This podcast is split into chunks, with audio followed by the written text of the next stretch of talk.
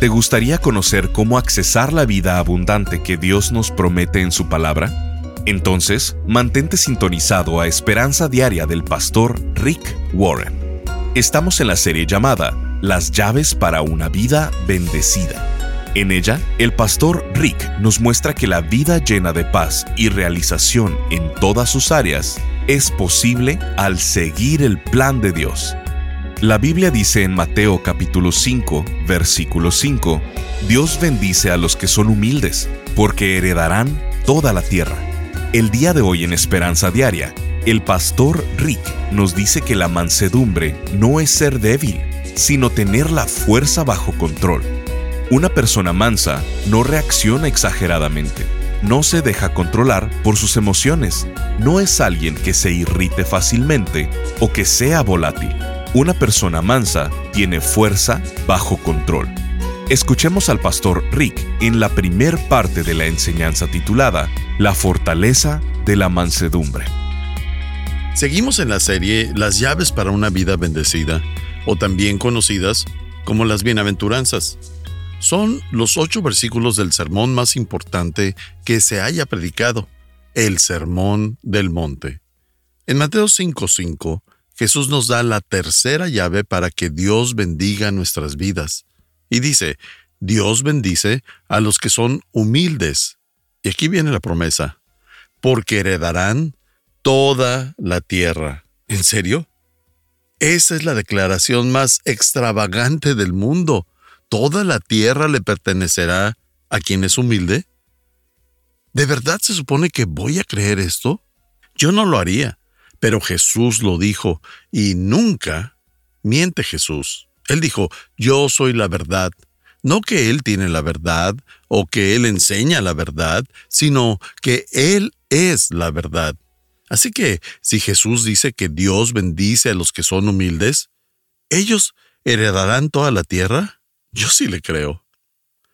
Él nos está diciendo que la bendición de la tercera llave es cuando aprendemos lo que realmente significa ser humilde y entonces el mundo será nuestro. En nuestra cultura cargada de dificultades y ego, no se escucha mucho sobre la humildad. Y la razón es porque no entendemos lo que realmente significa ser mansos. Pensamos que la mansedumbre es igual a la debilidad. Pero Dios dice que eso no es verdad. No es verdad en lo absoluto. Las personas mansas son las más fuertes y la tierra será de ellas. Son los débiles los que se comportan con arrogancia, con orgullo. Los débiles son agresivos, groseros y poco corteses. Esos son los débiles. Él dice que los que son verdaderamente fuertes son gentiles. Déjame darte la verdadera definición de mansedumbre. La mansedumbre es fuerza bajo control. Lo que la Biblia nos enseña sobre la mansedumbre es que la mansedumbre no equivale a debilidad, sino a fuerza bajo control.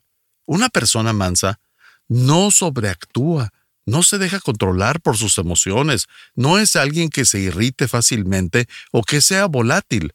Una persona mansa tiene su fuerza bajo control.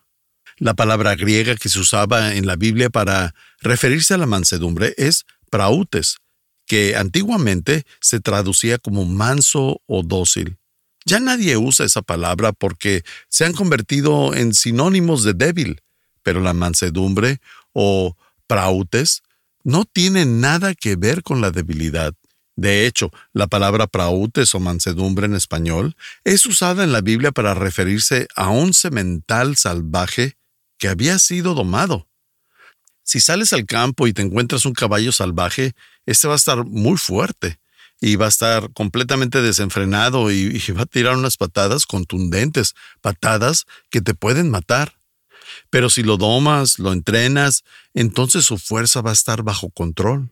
Estará contenida para el uso del jinete y su fuerza será útil. Un caballo entrenado no es menos fuerte que un caballo salvaje. Es igual de rápido, es igual de fuerte, pero un caballo eh, domado, prautes, gentil, es aquel que tiene su fuerza bajo control. Cuando aprendas lo que significa la mansedumbre como hombre o como mujer de Dios, sabrás que no significa debilidad, ni que te va a convertir en un tapete para que todos caminen sobre ti. Significa que no reaccionas exageradamente, que estás en control de tus emociones y que tu fuerza está bajo control. Hoy quiero que veamos la fortaleza de la mansedumbre.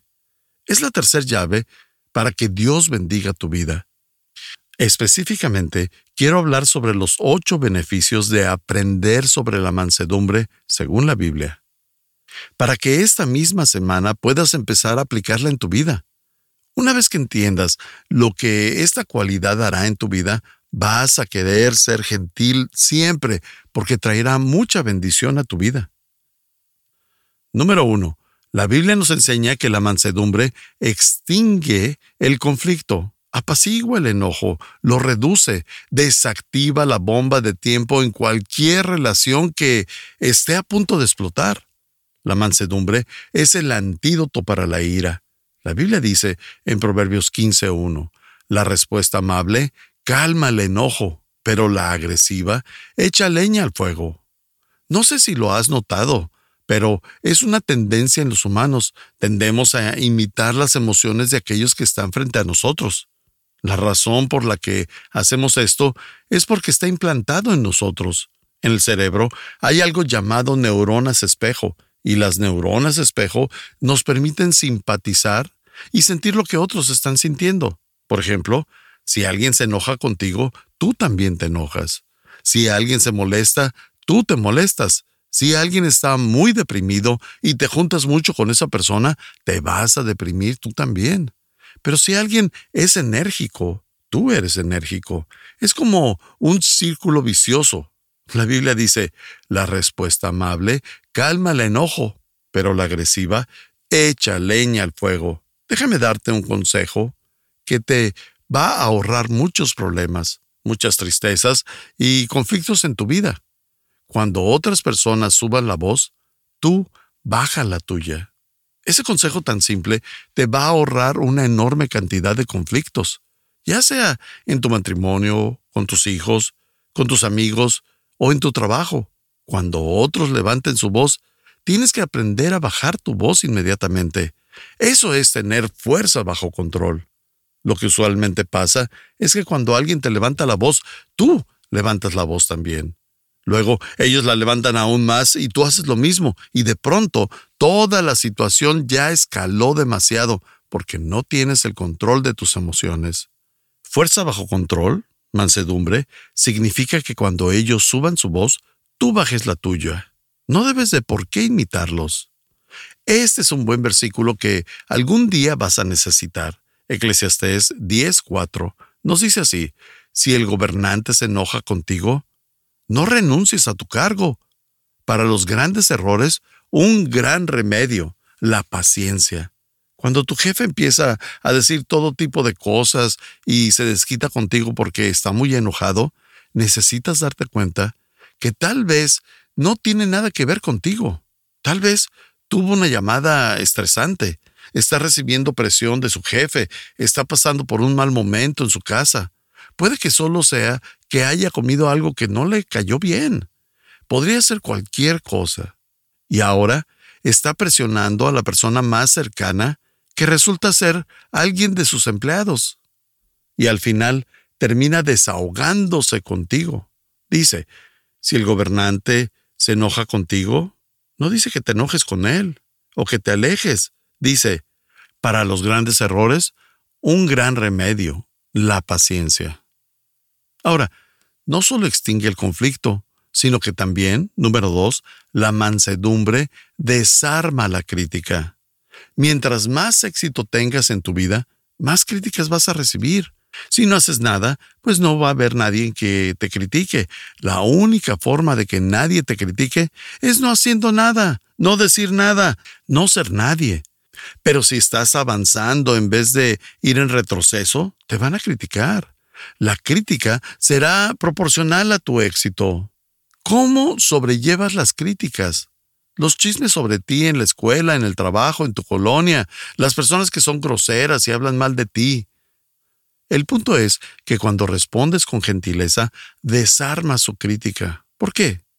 Porque los decepciona. Porque cuando alguien te critica en redes sociales es porque se está burlando, te quiere provocar, está esperando que te enojes, a que te pongas a la defensiva. Déjame explicarte la psicología detrás de esto. Existe la adicción a la ira, y es igual que cualquier otra adicción. Algunas personas son adictas al sentimiento del enojo, porque es la única forma en la que se sienten vivos. Viven en un estado de depresión tan grande que la única manera de sentirse vivos, energéticos, es enojándose. Son la clase de personas que siempre están buscando problemas. ¿Saben a quiénes me refiero? No los apuntes, no los voltees a ver, pero ¿sabes quiénes son? Tal vez alguno de tus padres es así. Tal vez estás casado con alguien así. Tal vez tu novio sea así. Y uno se pregunta, ¿por qué siempre quieren pelear? Y es porque muchas personas no se sienten bien hasta que se enojan. Estás escuchando Esperanza Diaria. En un momento, el pastor Rick regresará con el resto del mensaje de hoy. Si te perdiste alguna porción de este mensaje, lo puedes escuchar a cualquier hora en pastorricespañol.com. Mucha gente piensa que vivir la buena vida es verte bien, sentirte bien y tener todos los bienes. Pero el pastor Rick nos dice que las posesiones materiales, la fama o la salud física no son suficientes para abandonar ese sentimiento de falta de esperanza y de insatisfacción que muchos tienen. Por ello, ha creado la serie de conferencias titulada Las llaves para una vida bendecida, basada en el sermón más conocido de Jesús, el Sermón del Monte. Tomado de él, el pastor Rick imparte ocho lecciones prácticas para que logremos vivir la vida abundante que Dios quiere que vivamos. ¿En qué tengo que depender? ¿Cómo Dios bendice un corazón quebrantado? La fortaleza de la mansedumbre ¿Por qué necesitas mantenerte hambriento de Él? Tu ministerio de misericordia. Dios bendice un corazón íntegro. ¿Cómo reconciliar una relación? Manejando la oposición a tu fe. Estas enseñanzas basadas en las bienaventuranzas te ayudarán una y otra vez a enfocarte en lograr la vida llena de paz y realización que Dios nos ha ofrecido. Queremos enviarte esta extraordinaria serie al contribuir financieramente con cualquier cantidad a Esperanza Diaria, te enviaremos estas ocho conferencias en formato MP3 de alta calidad descargable. Solo visítanos en pastorricespañol.com o llámanos al 949-713-5151. Eso es al 949-713-5151 o en pastorricespañol.com. Al estar ahí, te invitamos a que te suscribas para recibir vía correo electrónico el devocional y podcast diario del pastor Rick. Ahora, volvamos con el pastor Rick para escuchar la conclusión de esta transmisión. Porque cuando se enojan, ¿qué pasa? Los llena de energía y se empiezan a sentir mejor. ¿Tiene sentido? No puedes dejar que ellos te contagien de su ira, porque siempre va a haber alguien que te va a criticar en Instagram, en Facebook, en Twitter o en lo que sea. Y si tú respondes, te engancharon y se siente bien porque les encanta estar peleando. A las personas normales no les gusta la pelea. Pero hay gente que sí le gusta intentar que caigas en su juego. ¿Qué hacer en esas situaciones? Bueno, en 1 Corintios 4:13, Pablo nos dice lo que él hace. Cuando hablan mal de nosotros, contestamos con palabras amables. Hasta ahora, se nos ha tratado como si fuéramos la basura del mundo. En otras palabras, no contraatacamos, no nos vengamos. Si alguien te lastima, eso los pone debajo de ti.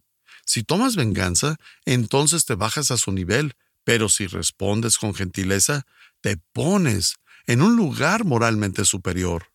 En Tito 2.8 dice, y con un mensaje sano, en otras palabras, es un mensaje gentil, amable, sensible, y con un mensaje sano e intachable. Así se avergonzará cualquiera que se oponga, pues no podrá decir nada malo de nosotros. ¿Sabías que como pastor tengo prohibido por Dios entrar en disputas, en discusiones? En las escrituras hay múltiples pasajes que dicen que un pastor no debe eh, estar en alegatos. La Biblia dice que un pastor no puede entrar en una fuerte discusión o debate jamás.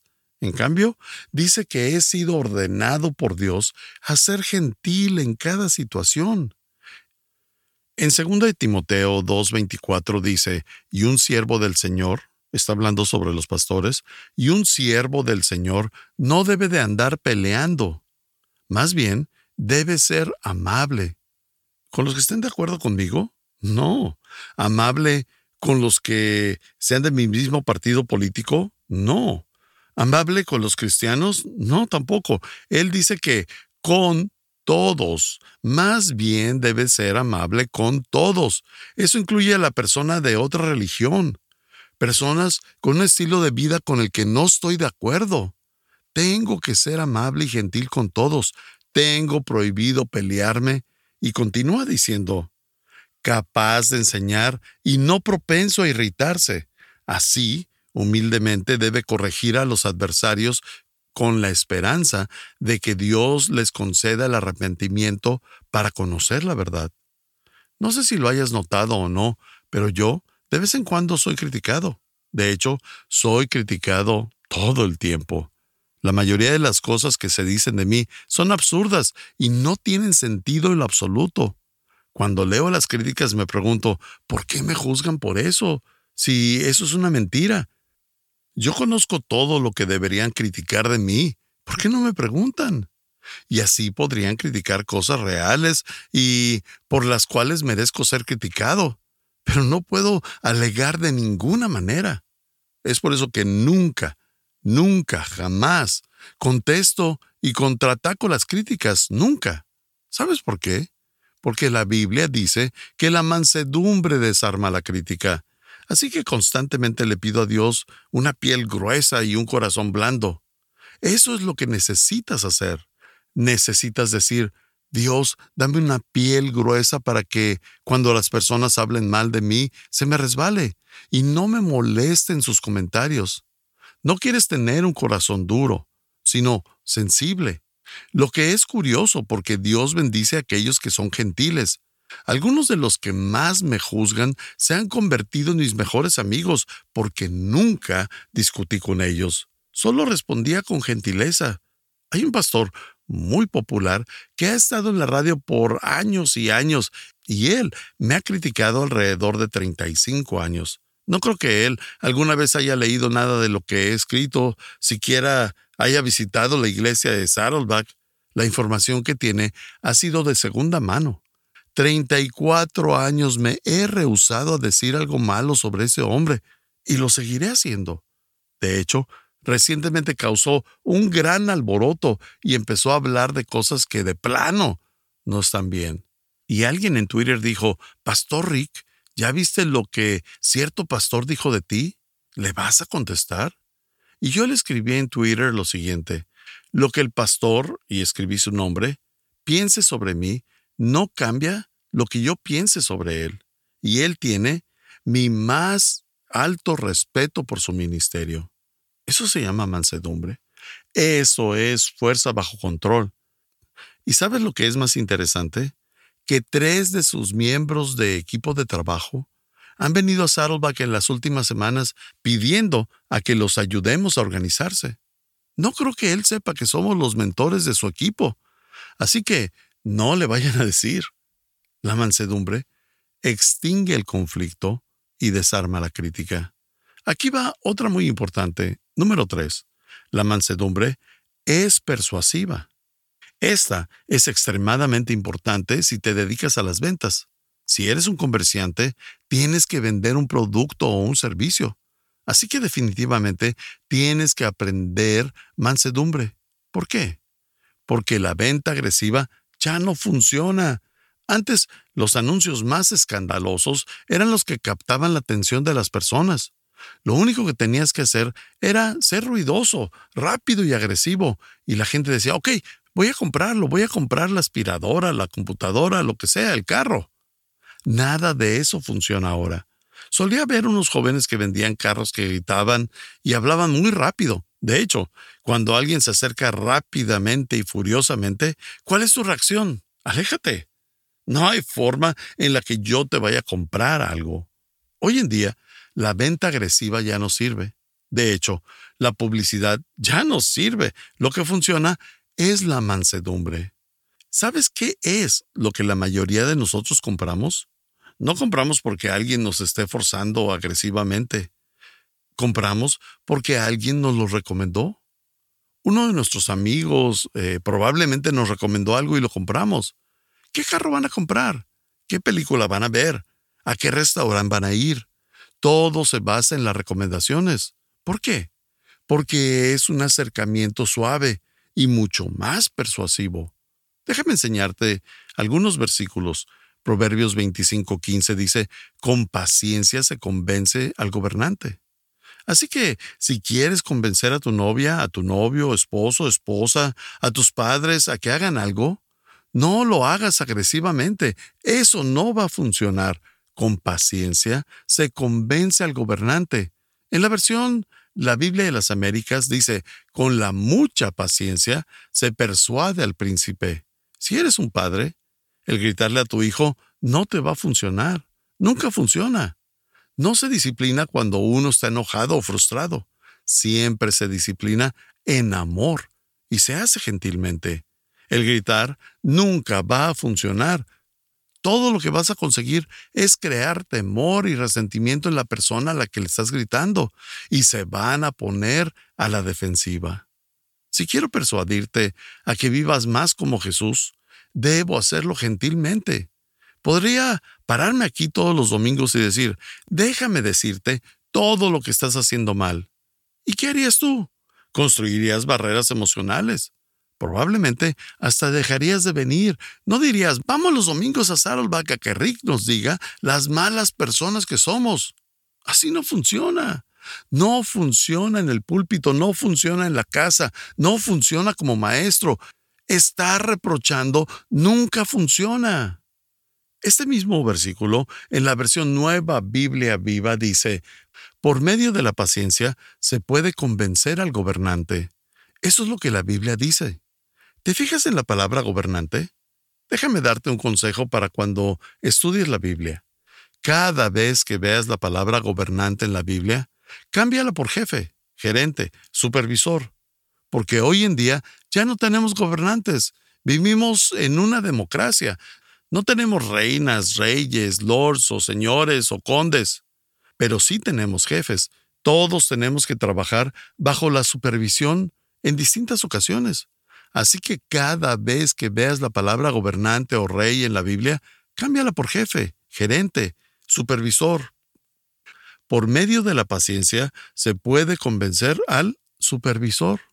¿Sabes por qué? Porque la mansedumbre es persuasiva. La Biblia dice en Proverbios 16, 21, los sabios son conocidos por su entendimiento y las palabras agradables son persuasivas. Estás escuchando Esperanza Diaria el pastor Rick regresará en un momento para cerrar la transmisión del día de hoy. Teresita nos escribió, hoy terminé de leer el libro ¿Para qué estoy aquí en la tierra? Fue de gran bendición a mi vida. Estoy súper emocionada de poner en práctica todo lo que aprendí a través de este libro. Mi vida tiene un sentido mucho más claro. Estaba pasando un momento de vida donde pensaba que mi vida no tenía sentido y quería darme por vencida con mi vida. No sé de dónde salió este libro. Me interesó el tema y lo llevé a mi trabajo. En mi hora de almuerzo leí cada capítulo por 42 días. Cada día podía sentir una diferencia en mi alma. Sentía que tenía sed de conocer a Dios y sentí que mi mente se expandió. Pude entender mi frustración y ahora todo tiene sentido y sé cuál es el propósito Dios bendiga su vida, Pastor Rick. Muchas gracias. Sintonízanos en el siguiente programa para seguir buscando nuestra esperanza diaria en la palabra de Dios. Este programa está patrocinado por el Ministerio de Esperanza Diaria y por tu generoso apoyo financiero.